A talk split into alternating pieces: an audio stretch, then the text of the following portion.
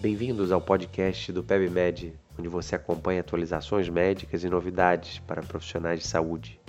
Eu sou Henrique Cal, neurologista, e hoje vamos falar de antipsicóticos para pacientes demenciados.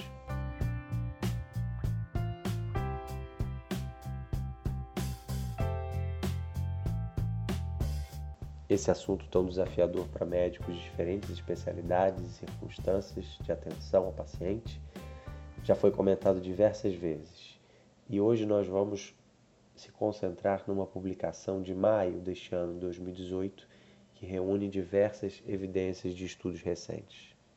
O tema das alterações comportamentais nas demências é um desafio constante para médicos de diferentes contextos que lidam com pacientes demenciados em alterações agudas, intercorrências nos hospitais ou instituições de longa permanência, associadas a diversas comorbidades, em domicílio, que tem estrutura familiar apropriada sim ou não.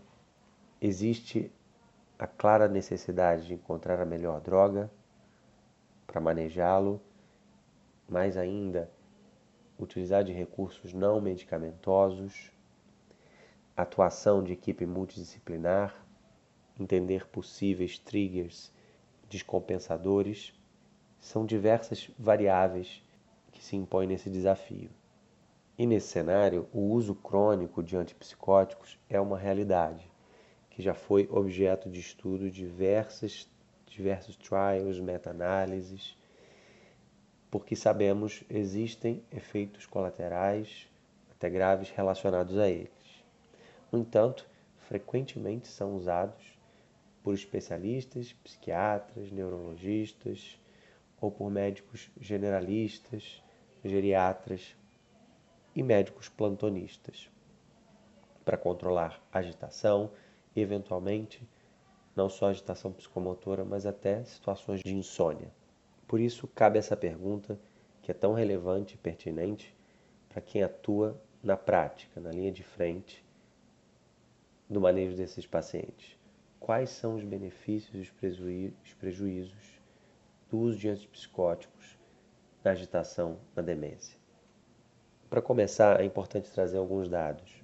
Muitos estudos mostram o efeito positivo de placebo na agitação, mensurado por escalas de agitação. No entanto, uma melhora de até 50% no comportamento acontece em até 46% dos pacientes tomando antipsicóticos, enquanto só 33% dos placebo. E existem diversos efeitos colaterais associados. Alguns dados mostram uma morte para cada 80 pacientes ao longo de três meses de uso de antipsicóticos. Por isso, muitos advogam que eles devam ser reservados apenas para agitação severa, com agressividade, e que a sua retirada deve ser tentada assim que possível. Um documento, é, um artigo publicado este ano, 2018, na série Tools for Practice, Ferramentas para a Prática, da Associação Canadense de Médicos de Família, trouxe novas visões. Na verdade, ela reuniu é um pequeno documento bem, bem compacto, de uma página. Esse é o objetivo desse tipo de publicação deles, que reuniu seis revisões sistemáticas dos últimos 16 anos. Esses dados reunidos incluíram muitos ensaios clínicos que chegaram até mais de 5 mil pacientes usando antipsicóticos por 10 a 12 semanas com muitos resultados significativamente estatísticos. Alguns deles são: o placebo funciona muitas vezes com significância clínica. Em um estudo de 2015, isso já foi bem demonstrado. Sobre os antipsicóticos, a maioria deles tem, de maneira geral, resultados similares. Muitos resultados de antipsicóticos foram pouco significativos clinicamente mas alguns, como a risperidona, uma taxa de 50% maior do que o placebo, chegando a um NNT de 8. Fazemos uma pausa para comentar essas duas grandezas, dois conceitos que são bem usados nesses estudos de revisão. o NNT e o NNH. O NNT é o número necessário para tratar, number needed to treat. Quantos pacientes de fato eu preciso usar, eu preciso administrar aquela intervenção, aquela medicação para conseguir benefício em um paciente na vida real. É uma medida estatística, mas que dá uma ideia da dimensão do efeito clínico daquele procedimento. Então, um NNT de 8 para risperidona significa que de cada 8 pacientes tratados, um deles de fato é que vai ter benefício.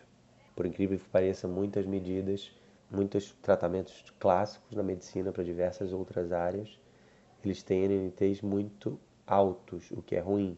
Por exemplo, de 30 para 1, em que de 30 pacientes, eu preciso tratar 30 pacientes com essa terapia padrão para chegar a resultado concreto em um paciente.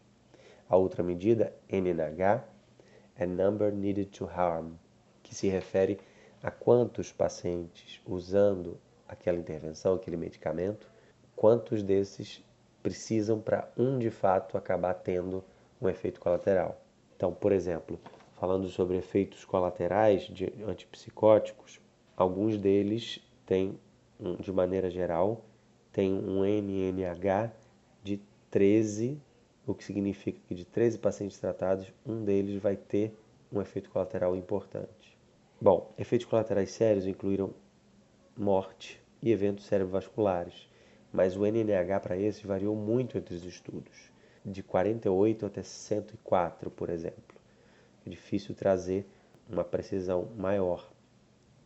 Outros efeitos colaterais menos graves foram sonolência, que acontece de 1 até 7 a 11 pacientes, o NNH de 7 a 11, alterações na marcha, alterações extrapiramidais, como movimentos involuntários e edema periférico. Importante lembrar que os antipsicóticos de primeira geração, como o Aldol, eles parecem ter taxa de prejuízo, de, de dano, de harm, efeitos colaterais. Interessante notar que, dentre os antipsicóticos, aqueles de primeira geração, como aloperidol, por exemplo, ele tem efeitos adversos, uma taxa de efeitos adversos semelhantes, mas uh, os benefícios inconsistentes. Outro dado que esse documento trouxe foi que medicações de outros tipos não antipsicóticos ele não trouxeram benefício na agitação. Por exemplo, inibidores colinesterásicos, como donepezila, por exemplo, também inibidor de recaptação da serotonina, trazodona, valproato, todos esses não tiveram melhora na agitação. Os benzodiazepínicos, eles parecem ter alguma eficácia semelhante, mas têm muitos efeitos adversos, muito prejuízo. Parar alguns antipsicóticos, segundo essas revisões, pode ajudar a diminuir o número de mortes. E por isso deve ser um motivo de, de atenção constante dos médicos que estão cuidando desses pacientes em uso crônico dessas medicações. Mais uma vez, esse documento recomenda que se tenham as medidas médicas, psicológicas e ambientais para reduzir o número de gatilhos, de triggers que possam levar à agitação. Lembrando que dor é uma importante causa de agitação na demência, ocorrendo até em 57% dos pacientes. Resolvendo esse problema pode resolver a agitação. Agora, em casos severos que ameaçam a, a segurança do paciente ou de outros, é recomendado e aceitável usar antipsicóticos atípicos, principalmente, que não cedem o paciente. As menores doses possíveis devem ser usadas pelo menor tempo e um dos documentos de 2018 fornece um algoritmo de deprescrição. O comentário final é que uma breve revisão histórica. Em 2005, o FDA ele publicou um warning sobre o aumento de mortalidade associado a antipsicóticos atípicos e houve redução depois disso. Foram percebidos que muitos desses medicamentos não tinham educação, indicação precisa, muitas vezes estavam sendo usados excessivamente e às vezes eles não buscavam medidas alternativas não farmacológicas antes de começar a usar logo o antipsicótico. Alguns observaram que depois disso, no entanto, aconteceu que aumentou o número do uso dos antipsicóticos típicos, os mais antigos, o que pode ter sido pior ainda. Então o FDA depois fez um novo warning, falando também é, da preocupação em relação aos, a esses típicos, a esses antigos e convencionais, que não são isentos de riscos. Não são isentos de riscos nem efeitos colaterais, como mencionamos. Agora, cabe considerar o julgamento clínico no sentido de que, se por um lado a gente erra por deixar, por usar muito medicação e durante muito tempo desnecessariamente, a gente não pode errar se omitindo quando a gente deixa que o paciente e familiares fiquem sofrendo, afetando a qualidade de vida, porque a gente fica por eventualmente ficar com um receio de prescrever é, alguma medicação. Por isso, mais uma vez, vale a decisão individualizada, um julgamento clínico que avalie cada caso individualmente, discutindo riscos e benefícios, com familiares, inclusive, com a equipe médica e multiprofissional que está acompanhando esse paciente, até e eventualmente até com o próprio paciente. Concluímos então lembrando que a nossa prática médica sempre está permeada com algum grau de risco, embora existam diferentes nuances quando esses sintomas são comportamentais. Temos que conhecer as propriedades dessas medicações, as interações umas com as outras e mensurar o risco-benefício para cada paciente, usando de bom senso para evitar risco extremo e evitar também as contraindicações absolutas, e recorrendo a especialistas, quando for o caso, psiquiatras, neurologistas, geriatras. Ficamos por aqui. Continue acompanhando o podcast do PebMed. Até a próxima.